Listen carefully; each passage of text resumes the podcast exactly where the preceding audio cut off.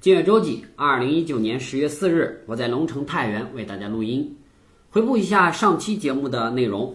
上期节目呢，和大家聊了我平时工作时用到的几个办公小技巧，分别为快速提取 Word 文档中的图片，快速对同一属性的文件进行重命名，以及利用 PPT 实现快速抠图，和使用 Office 三件套打印时如何将其缩放到一页来进行打印。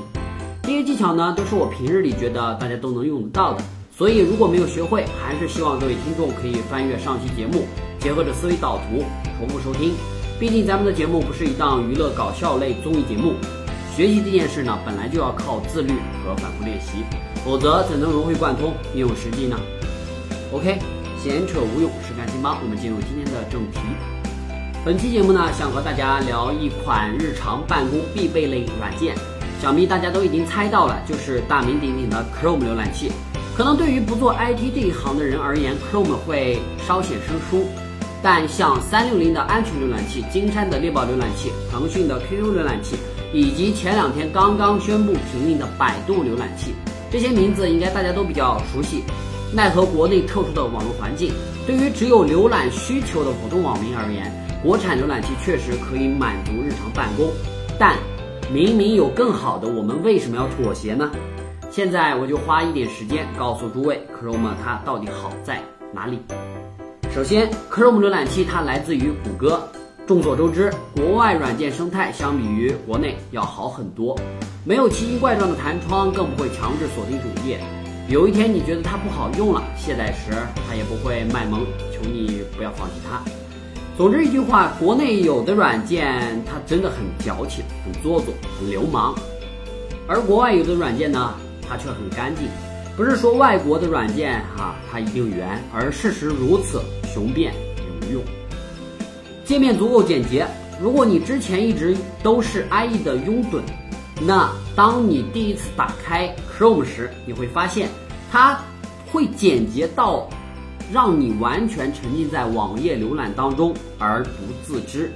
相比于 IE 多出来的搜索栏和工具栏，哈，略显多余。目前国内绝大多数浏览器都在效仿 Chrome 的简洁之风，启动速度足够快。韩记的 IE 浏览器称王称霸的年代嘛，各种各样的插件扩展搞得打开个网页都会经常卡死。这个问题呢，在 Chrome 身上永远都不会出现。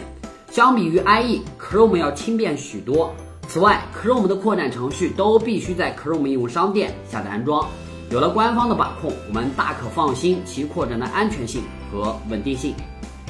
海量扩展，高效工作，永远不要小觑软件开发者的想象力。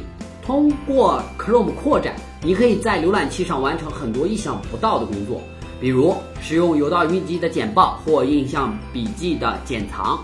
你可以。把整个网页的内容全部另存到你的云笔记，使用 B 站下载助手，B 站上的视频任你下载。